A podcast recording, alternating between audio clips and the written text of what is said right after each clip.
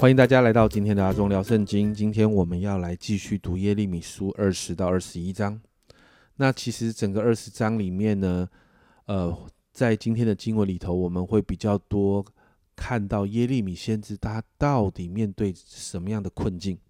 因为在二十章里头呢，就真实的记录他在外在他真实面对的困难，而且他内心的挣扎，在二十章里面也提到的非常清楚。那在二十章里头，一开始呢，就记载了耶利米真实在面对的难处，在他呃从神领受预言，然后他发出这个预言之后呢，当时祭司的儿子哦，这个宗教阶层的领袖，圣经上说他甚至是耶和华殿的总管，竟然把耶利米抓起来，还殴打他，把他囚禁起来。那你看到先知耶利米面对这样的状况，他仍然忠心的宣告神的心意。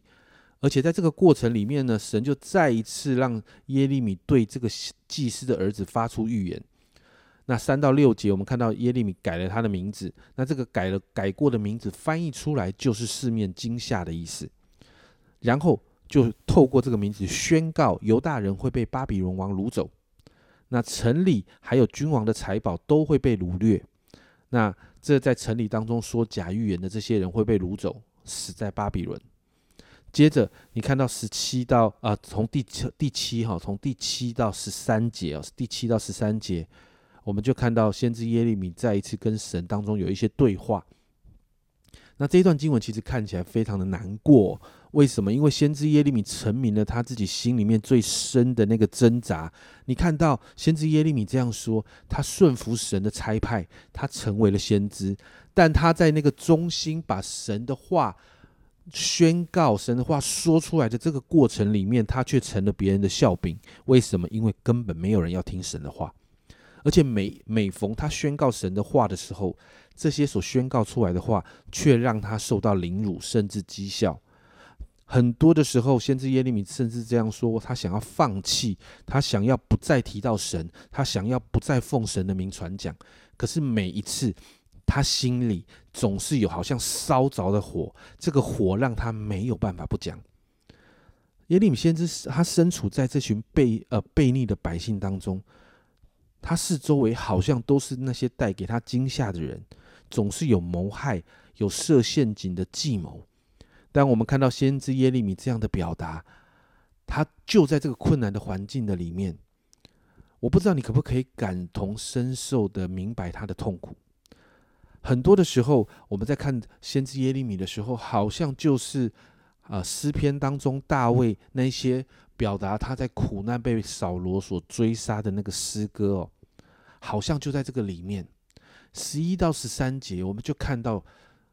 就在这个好像过去大卫被追杀的时候，他所面对苦难当中所写的诗歌，十一到十三节有一点这样的味道。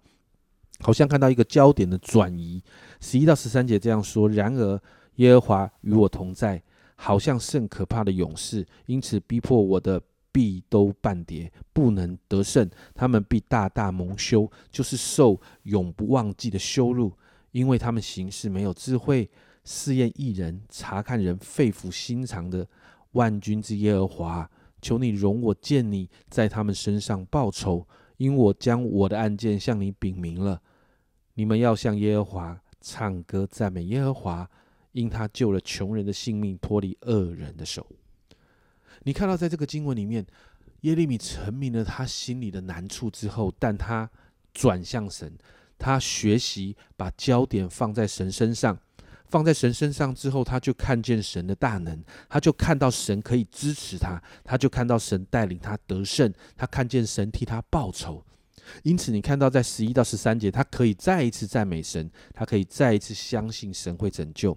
接着十四到十八节，我们就看到，其实耶利米他再一次成名，他他有多痛苦。十一啊，十四到十八节这里其实有一点。呃，熟悉哈，因为好像你就看到约伯那个时候，在约伯记第三章，他遭难的时候，那个咒诅自己的经文。而这一段经文正是耶利米他他整个被迫害的时候，他心里的那个状况，他极度的失望，他也在极大的痛苦当中。先知知道他所遭遇的一切是因为神选召他成为先知，但是因为环境真的对他很不利。所以他在面对这个环境的时候，先知很真实的面对他自己的软弱跟失望，所以也在这个时候更需要神给他恩典。所以你就看到，其实先知耶利米，我们为什么说他是流泪的先知？一方面他流泪是为了自己，一方面他的流泪也为了百姓。那到了二十一章之后，神的话再一次临到先知耶利米。为什么？因为当时的巴比伦王尼布甲尼撒已经兵临城下了。呃，在耶路撒冷，在西底家王那个时代，他们需要先知来替他们寻求神的心意。他们期待当先知祷告的时候，神可以用奇妙的作为来帮助他们。但是在三到十节，我们看到耶利米面对这个犹大王西底家的提问的时候。先知耶利米仍然把神的心意照实的表明，他不因为是王给他的提问，他就用了一个假的预言，好像安慰王等等，不是的。先知耶利米领受神的心意，仍是审判，所以先知耶利米就照实的宣告审判，告诉王城会陷落，会有瘟疫，会有刀剑，会有饥荒临到，而在这个瘟疫、刀剑、饥荒临到。这些灾祸所存留下来的百姓，还会遭受到巴比伦王刀剑的攻击，甚至先知这样的表明，留在耶路撒冷当中的人会面对死亡，反而是那些愿意被巴比伦掳去的人，先知这样说，好像是用自己的生命成为掠物的人，这样的人生命才会存活，而且先知就告诉王这样说：神定义降祸不降福。最后十一到十四节是神特别要给犹大君王这个皇室哈皇家所皇家的话，在十二节啊，十二节这样说：大卫家耶和华如此说，你们每早晨要施行公平，拯救被抢夺的，脱离欺压人的手。恐怕我的愤怒因你们的恶行发作，如火早起，甚至无人能以熄灭。其实这一段是带着讽刺的语气。本来呀，本来施行公平，拯救那些。人脱离欺压人的手这件事情是君王的责任，但是当时的君王却不是这样做，反而他们反过来掠夺百姓，他们施行不公不义的事。而在十三节呢提到啊，住在山谷和平原磐石上的居民，你们说谁能下来攻击我们呢？谁能进入我们的住处呢？你知道这个“住”哈，在原本的希伯来人的意思是坐在宝座上，他们用的这个坐在宝座上的这个这个字放在这里，也就是当时的南国犹大已经骄傲到他觉得不会有人打得赢他们了，他们甚至要跟神来对抗，所以神才会说：“我与你们为敌。”所以在十四节就再一次宣告审判。这两章啊，其实让我们更深的看到先知耶利米他真实面对的。困难的环境的状况，甚至是他心里面对要持守真理、传讲、坚持传讲对的信息的时候的那个挣扎。当我们坚持神的法则，我们其实也会面对一样的事，因为这个世界有许多的价值观是跟神的法则是对抗的。在这个对抗的当中所带来的困境，先知耶利米给了我们一个很棒的榜样，就是我们要把专哦把我们的焦点转向神。我们要相信神所说的应许，相信神带给我们的帮助，聚焦在神那里，我们才能够再一次扬声赞美神。亲爱的家人朋友们，你现在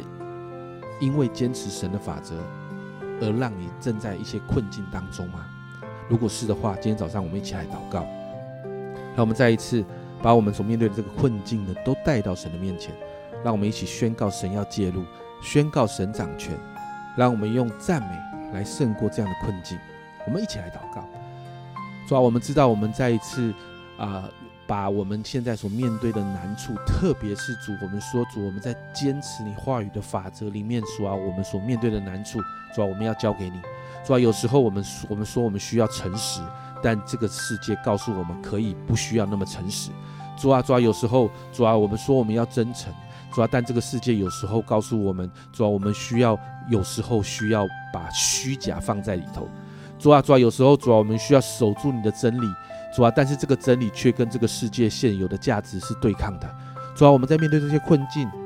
如我们知道我们有时候会面对难处，面对人际关系的嘲笑。主啊，甚至面对一些亏损。主啊，但是我奉耶稣的名宣告，主啊，你要介入在我们所坚持的里面。主啊，你要介入在我们坚持里头带来的难处里头。主啊，我们在这些难处里面，我们要宣告你掌权，因为主啊，主啊，我们就相信神，你要带领我们得胜。谢谢主，主，我们要把这些困境交给你。这样祷告，奉耶稣的名，阿门。现在家人们，在困境中，我们学习把焦点转向神，在神那里才有答案，